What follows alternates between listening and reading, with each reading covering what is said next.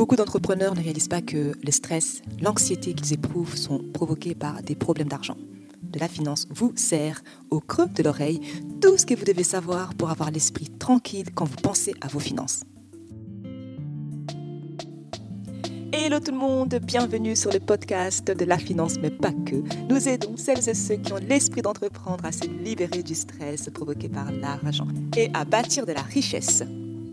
Je suis Solange Baboy, consultante financière spécialisée en gestion d'argent. Aujourd'hui, on va tenter de répondre à la question suivante. Comment gagner de l'argent en faisant ce que tu aimes? Comment gagner de l'argent en faisant ce qui te passionne? Est-ce que vous êtes prêts? C'est parti.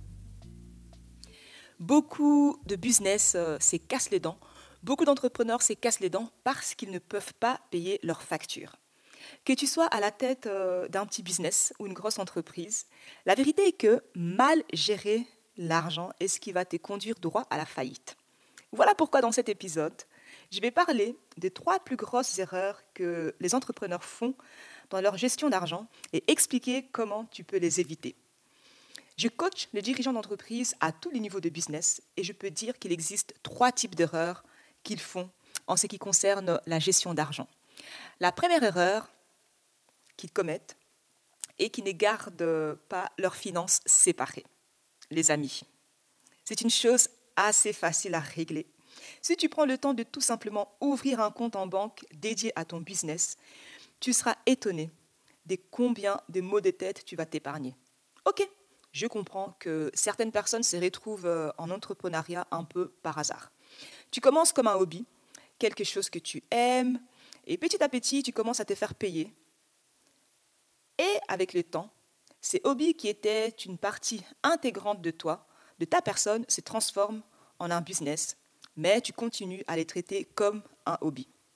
La réalité est que si tu veux avoir un business, un vrai business, je veux dire, si tu veux réussir en entrepreneuriat, tu dois traiter ton business comme un business. Et cela commence avec des toutes petites choses. Déjà, commencer par intégrer, te dire que ce n'est plus un hobby, mais un vrai business. Et du coup, tu ne dois plus utiliser ton compte en banque personnel pour faire les transactions liées à ton business.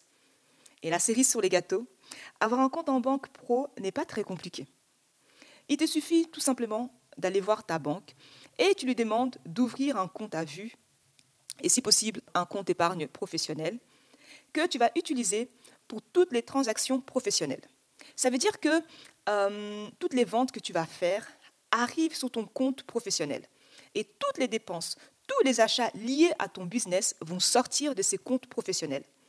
Et les comptes épargne, tu vas l'utiliser pour mettre de l'argent de côté, pour faire face à des situations imprévues, pour euh, épargner pour les impôts, pour les taxes, pour la TVA, ou encore euh, pour faire euh, grandir ton business, pour développer ton business, pour réinvestir dans ton business. Et croyez-moi, il y a beaucoup d'avantages à avoir un compte professionnel séparé. Cela t'épargne des maux de tête parce que tu sais en fait comment se porte ton business. Tu peux vérifier sur ton compte à vue quel est ton bénéfice. Il te suffit pour cela de prendre toutes les rentrées moins les sorties. Et là, tu vas avoir ton, bénéfice, pour faire simple. Et durant toute l'année, c'est très important vraiment de garder donc euh, tous tes documents séparés, donc les factures, les reçus, etc., les garder séparés pour déjà te préparer à la déclaration fiscale. Tu auras une idée à quoi t'attendre pour les impôts. Et tu pourras aussi en fait euh, savoir comment est-ce que ton activité se porte. Quelle est la performance de ton activité? Prendre le temps d'avoir un compte en banque à part t'épargnera vraiment des casse-têtes et te mettra dans des bonnes conditions pour réussir financièrement.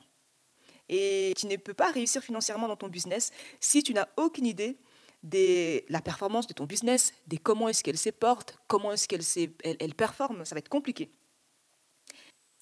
La deuxième erreur que les entrepreneurs commettent, c'est de ne pas fixer les bons prix pour euh, leurs produits ou leurs services. En fait, beaucoup d'entrepreneurs ont du mal à fixer le bon prix. Et comme ils ne savent pas trop comment procéder, ils vont par exemple adopter la stratégie d'être le moins cher. Mais laissez-moi vous dire que c'est une très mauvaise idée. Voici plutôt les facteurs à considérer que je recommande. Le coût de production. Ce sont en fait euh, les dépenses directement liées à la production de ton produit ou de ton service. Par exemple, disons que tu fais de robes de mariée. Tes coûts de production comprendraient le matériel, comme les fils, l'aiguille et les tissus, mais aussi la main-d'œuvre requise pour fabriquer tes robes. Un autre facteur à prendre en considération quand tu fixes ton prix, c'est quoi? Ce sont les dépenses opérationnelles, encore plus communément connues sous le nom de coûts d'exploitation. Ce sont les dépenses nécessaires pour faire tourner ton business au quotidien. Par exemple, les factures de téléphone, les factures d'Internet, les loyers, le temps que tu investis dans, dans, la fabrication de tes produits, dans tes services, etc. Un autre facteur à considérer, c'est la qualité des produits et la qualité des services que tu fournis. Pour pouvoir mesurer la qualité de ton produit, ça pourrait par exemple être euh, le matériel utilisé, donc la qualité du matériel utilisé. Et pour euh, les services, ça peut être euh, ton niveau d'études, tes années d'expérience, ton portfolio client, les récompenses que tu as reçues. Ça peut aussi être les résultats que tu apportes à tes clients. C'est que tu leur permets d'obtenir comme résultat. Un autre facteur, c'est euh, c'est que le marché, ton marché cible, c'est que ta cible est prête à payer. Encore un autre facteur à prendre en considération, ce sont les prix pratiqués par la concurrence. Pourquoi? Parce que ça va te donner une indication, une idée de ce que le marché est prêt à payer et la fourchette des prix pratiqués dans ton secteur d'activité. Un autre euh, facteur à ne pas négliger, c'est la localisation. Si ton business est entièrement en ligne, la localisation ne s'applique pas à toi. Mais si tu as un magasin physique où tu fais des prestations de services en présentiel, l'endroit où tu opères aura un impact sur ton prix. Étant donné que les coûts de la vie varient d'un endroit à un autre, tes prix devraient dès lors refléter ta localisation. Une personne qui vit à Bruxelles, par exemple, ne demandera pas les mêmes prix qu'une personne qui vit euh, dans les fins fonds des Mons. Les trucs avec euh, la, fixation de prix, le pricing, c'est que même après avoir pris en compte tes coûts de production, tes dépenses, le temps investi, la qualité, c'est que le marché est prêt à payer, la concurrence et la localisation, tu n'arriveras jamais au prix parfait. En tout cas, l'idée, c'est de trouver une fourchette des prix de ton point idéal. Et puis tu testes et tu vois ce qui marche pour ton business. Quand tu fais cela, tu vas arriver à un prix qui te permet un prix qui permet à ton business d'être rentable. La troisième erreur que les entrepreneurs commettent souvent, c'est de ne pas dégager des bénéfices. Pour faire simple, ne pas être rentable. Ils ne gagnent pas d'argent, nada, rien. Nix.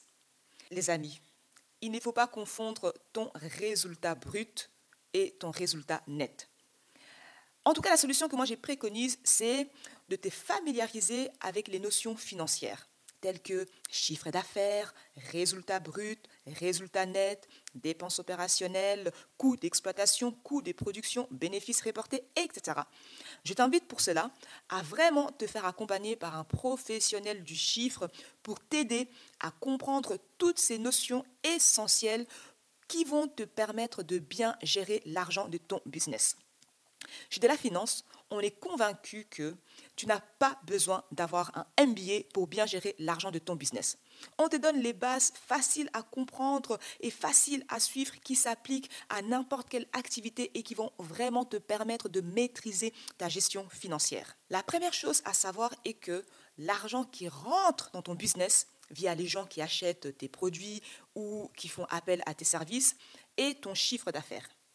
La seconde chose à savoir est que le chiffre d'affaires n'est pas la même chose que ton profit, ton bénéfice. Donc, attends un peu avant de courir faire du shopping quand tu reçois un gros virement d'un client. Malheureusement, tout cet argent ne t'appartient pas. Il te faudra payer tes coûts de production, payer tes coûts d'exploitation, payer les taxes, rembourser tes dettes, etc.